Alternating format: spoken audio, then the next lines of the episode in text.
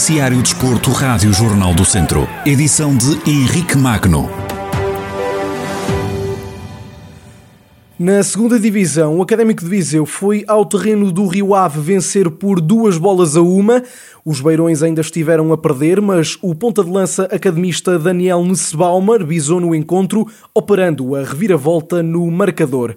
No rescaldo, o técnico Zé Gomes deixou os parabéns aos jogadores e assumiu que foi obrigado a mudar o estilo de jogo. Tenho que dar os parabéns aos meus jogadores, foram enormes. Sabia que tinha que abordar o jogo de uma forma diferente. Eles, tanto na construção como na profundidade, são muito fortes e decidimos estar com um bloco médio-baixo, em alguns momentos até baixo, e depois, quando ganhássemos bola, tentar sair em transições. Na primeira parte não conseguimos fazer isso, mas conseguimos chegar ao intervalo com resultado a zero.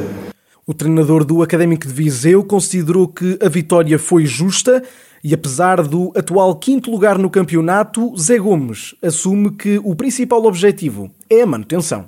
Acabaram por fazer, logo no primeiro minuto da segunda parte, e aquilo que eu pedi depois foi para não, não nos desmontarmos, respeitar aquilo que nós tínhamos em mente e depois, a partir do banco também, começar a pensar, ir mudando, ir acrescentando. As coisas começaram a correr para o nosso lado, por aquilo que os meus jogadores fizeram e acreditaram, acho que a vitória é justa. O que nós queremos é não desviar o foco jogo a jogo. Aquilo que me pediram foi para fazer uma época tranquila. As pessoas querem uma época tranquila e isso que vamos fazer. E quanto mais rápido nós garantirmos a manutenção, é o objetivo conseguido é esse, é garantir a manutenção o mais rápido possível.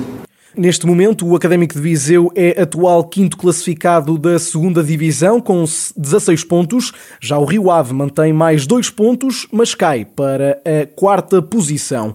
Na primeira divisão de futebol, o Clube, o Clube Desportivo Tondela, assim é que é, perdeu eh, na última sexta-feira em casa do Aroca por 2-0. Os golos da equipa da casa foram marcados por João Basso na primeira parte e por André Buquiá na segunda. Em rescaldo ao encontro, Paco Ayastaran, técnico dos Beirões, afirma que a equipa fez o suficiente para não perder o encontro e mostra-se tranquilo quanto aos erros individuais. Não estou de acordo de que o jogo não foi bem conseguido e creio que fizemos o suficiente para não sairmos daqui derrotados. Jogámos por fora, por dentro e o guarda-redes esteve muito bem. E nós cometemos um erro que nos volta a penalizar. Não me preocupa, porque o erro individual é algo que acontece. Se fosse porque a pressão do adversário nos tivesse provocado esse erro e nós não tivéssemos tido capacidade, preocupava-me. Mas eh, houve muitos momentos em que o Aroca nos tentou pressionar a saída e conseguimos sair muito muito bem. O treinador espanhol do Tondela diz que, apesar da derrota, é tempo de olhar para a frente e acreditar no que a equipa está a fazer. Preferia ter... Preferia ter 15 pontos em vez de 9 e 21 em vez de 15. Mas bom, é algo que é passado e a partir daí, é claro, há que olhar em frente e acreditar no que estamos a fazer. Creio que fizemos uma grande segunda parte. Saímos daqui com o nosso guarda-redes a não fazer qualquer defesa e nós fizemos muitos remates à baliza, creio que seis, e o guarda-redes deles foi crucial. Crucial, não? Com a segunda derrota seguida no campeonato, o Tondela falha o assalto à primeira metade da tabela e mantém os nove pontos. Já o Aroca afasta-se dos lugares de descida e iguala pontualmente os Beirões. Na primeira divisão de futsal, o Viseu 2001 desloca-se ao terreno do terceiro classificado, Futebol Clube, Futsal Clube das Mães. À entrada para a quinta jornada, os visitantes continuam na cauda da tabela, sem qualquer ponto somado.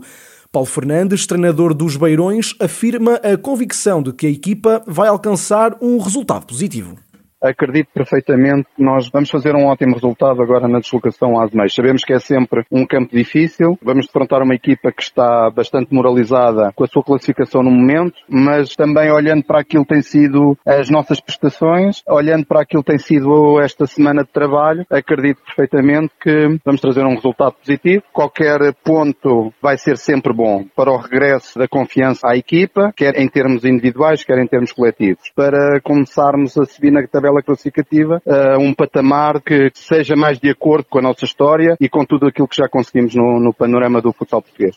Já sobre a crise de resultados do início da temporada, Paulo Fernandes fala de um campeonato mais difícil do que no ano passado e acredita que os primeiros pontos irão mudar o rumo dos acontecimentos. Nós sabemos perfeitamente que não há duas épocas iguais. O ano passado foi uma época de excelência para nós. É outra realidade, é outro campeonato completamente distinto. Basta ver que hum, o facto de descerem quatro equipas obrigou a que todas as equipas reforçassem muito bem. Continuamos a acreditar naquilo que temos, naquilo que escolhemos. Também sabíamos a partir daqui a ser um início de campeonato complicado, mas acredito também que hum, começando a equipa a ganhar confiança, começando a pontuar, de certeza absoluta que a história vai ser outra. Por isso, não são situações comparáveis, o jogo entre Futsal Clube Azemães e Viseu 2001 tem início marcado para as 6 da tarde desta segunda-feira. E agora a notícia que nenhum de nós queria dar. Faleceu Bernardo Tengarrinha. Aos 32 anos, o antigo futebolista, natural do Sátão, não resistiu à luta que travava desde 2017 contra uma doença oncológica e que o obrigou a terminar a carreira. Sobre o desaparecimento do antigo jogador, os presidentes da Federação Portuguesa de Futebol e da Liga Portugal reagiram em comunicado. Fernando Gomes falou de um exemplo de coragem, enquanto Pedro Proença apresentou as mais sentidas condolências à família e amigos. Jorge Costa, antigo futebolista do Futebol Clube do Porto, que, enquanto treinador, orientou Tengarrinha no Olhanense na época 2009-2010, fala ao Jornal do Centro de um momento difícil e relembra um jogador polivalente e com respeito acima da média. As memórias são muitas, até porque nós nos cruzamos numa, numa época de, de sucesso e, portanto, onde tudo correu, correu bem, mas acima de tudo foi com, com enorme pesar e um choque que, que a notícia hoje. E pronto, e é sempre difícil nestas fases, nestas situações ter, ter palavras, desejar os meus pésamos à, família e que descansem em paz. Era bem tranquilo, de uma educação uh, acima da, da média, como jogador uh, polivalente, fez pelo menos comigo várias posições, jogando, não jogando, mantinha sempre a mesma, a mesma postura e o mesmo espírito de, de grupo. Bernardo Tengarrinha terminou a carreira de futebolista em 2016-2017 ao serviço do Boa Vista. Em Portugal, o antigo jogador representou também na formação o Benfica e o Futebol Clube do Porto, com passagens também no Olhanense, Vitória Futebol Clube e Chaves, e ainda ao serviço do CSKA Sofia na Bulgária. O viziense, natural do Sátão, faleceu aos 32 anos, vítima de doença oncológica.